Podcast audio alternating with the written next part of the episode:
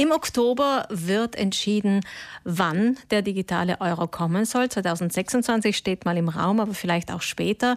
Um zu verstehen, was dieser digitale Euro bedeutet, was er für Vorteile hat, was er eventuell auch für Nachteile bringen könnte, haben wir heute die IT-Expertin Tatjana Finger eingeladen, die sich schon lange mit dem Thema der digitalen Bezahlung beschäftigt. Guten Morgen. Guten Morgen. Erklären Sie uns bitte so einfach wie möglich, was ist der digitale Euro? Der digitale Euro ist nichts anderes als eine Ergänzung oder soll eine Ergänzung der, des Euro sein in Form von digitaler Bezahlmöglichkeit. Wir kennen das heute schon, andere digitale Bezahlmöglichkeiten wie mit der Kreditkarte, mit PayPal, Apple, Google Pay.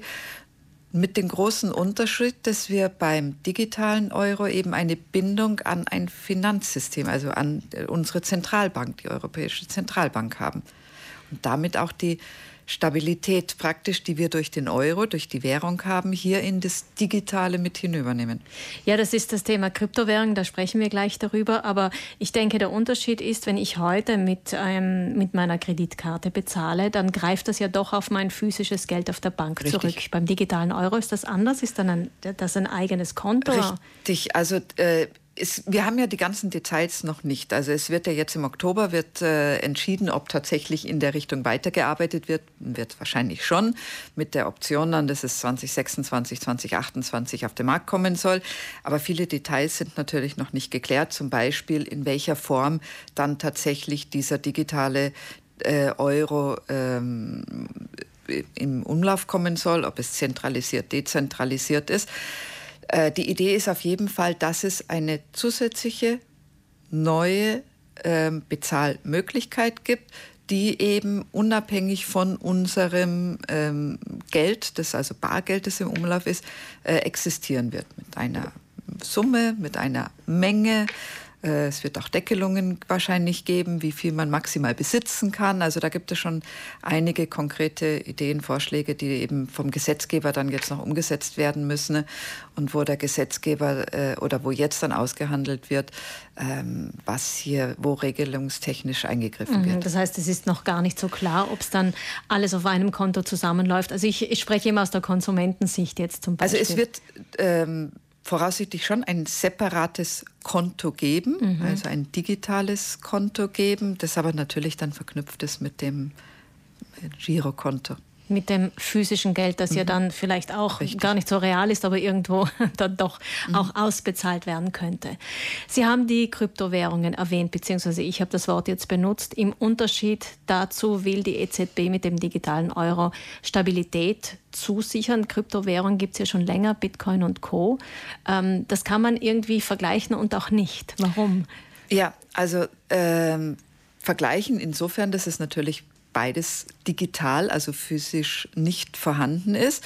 Ähm, es gibt der, der, große Unterschied ist, wie gesagt, diese Stabilität. Wir haben bei den Kryptowährungen haben wir eine hohe ähm, Unsicherheit. Die sind mal beliebt, die sind mal weniger beliebt. Die steigen äh, vom Wert her in die Höhe, die sinken wieder.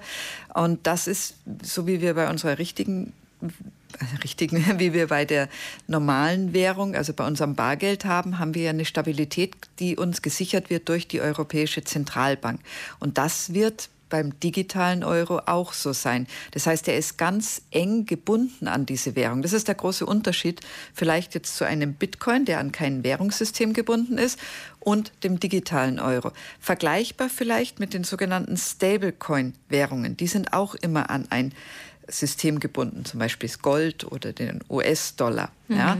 Nur da sind es häufig private Anwender, die das haben, wo man dann nicht weiß, wie sehr kann man sich darauf verlassen, gibt es die morgen noch? Es hat ja einige Fälle auch gegeben, wo, ähm, wo dann äh, Geld ja auch oder wo diese Währungen veruntreut wurden oder von heute auf morgen nicht mehr vorhanden waren, also man sein Geld verloren hat.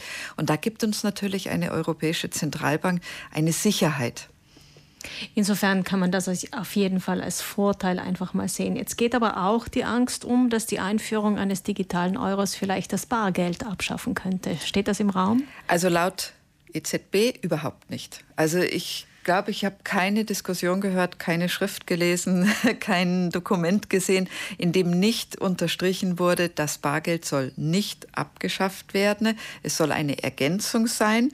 Natürlich sollte die, der Bedarf oder das Bedürfnis der Bevölkerung sein, immer weniger Bargeld zu nutzen, dann kann das natürlich zwangsläufig sein, dass weniger im Umlauf sein wird. Aber solange die Akzeptanz in der Bevölkerung und der Wunsch nach Bargeld da ist, wird, ist es nicht bestreben, der EZB eigentlich Bargeld abzuschaffen. Okay, das heißt, wenn ich nicht will, muss ich es nicht nutzen, diesen digitalen Euro. Aber für wen ist es dann interessant? Es gibt so einige Vorteile und es gibt vor allen Dingen ähm, ja einen großen Bedarf. Also wenn wir heute äh, mal schauen, dann gibt es immer mehr Menschen, die eigentlich sagen, oh, ich finde das eigentlich ganz cool, wenn ich mit meinem Handy oder mit meiner Uhr bezahlen kann, wenn ich kein Bargeld mit mir rumschleppen muss, äh, gerade jüngere Generationen. Und die Möglichkeit soll ja dann durch den digitalen Euro auch gegeben sein. Das heißt, wir haben dann die Möglichkeit, dass wir mit unserem Handy eben bezahlen können. Wir brauchen, äh, wir können, was wir heute nicht machen können, ähm, wir sollen auch die Möglichkeit haben, dass wir ähnlich wie beim Bargeld eben von privat zu privat austauschen können. Heute ist es ja immer nur Institution, Organisation, Unternehmen, Wirtschaft zu privat, also B2C to B2B, ähm, aber nicht der Endverbraucher zum Endverbraucher. Und die Möglichkeit wird es dann auch geben. Mhm. Wir haben vorhin, als ich Sie begrüßt habe, kurz äh, nach acht, auch über die ähm, Kreditkarten gesprochen. Welche Chance hat es in Bezug auf die Kreditkarten, die ja in US-amerikanischer Hand hauptsächlich sind? Ähm, es geht vor allen Dingen hier natürlich um die Gebühren, also um die Kosten. Im Moment ist es ja so, dass äh, jeder Händler, der ähm, eigentlich äh, Waren anbietet, ob offline oder online, natürlich auch äh, digitale Bezahlmethoden in, äh, anbieten muss. Und die sind natürlich mit Gebühren für den Händler verbunden. Und die sind oftmals mit Gebühren ja auch für uns verbunden. Wir zahlen ja unsere Kreditkartengebühren. Und ähm, da sind ja dann noch die, die Gebühren darauf, die auf die einzelnen Waren sind. Die EZB geht im Moment weiß man natürlich auch nicht, was dann zum Schluss dabei rauskommt, geht im Moment davon aus, ähm, dass es für den Endverbraucher eine kostenlose Nutzung geben soll, für den Handel, für den äh, stationären Handel und auch für den Onlinehandel eine geringere Gebühr geben soll, die vor allen Dingen aber zentral gesteuert wird. Also es wird dann nicht mehr so sein, dass man sagt, naja, der Kreditkartenanbieter X verlangt x Prozent, der Y verlangt andere Prozent. Mhm. Ist die Nachfrage höher, dann erhöhe ich mal. Dann, äh, das soll also dann geregelt sein. Mhm. Vielen Dank, die Expertin Tatjana Finger, für diese Informationen. Im Oktober wird die EZB entscheiden, wie es weitergeht, wie der Zeitplan aussehen soll in Bezug auf den digitalen Euro. 2026 steht im Raum, aber eventuell auch 2028.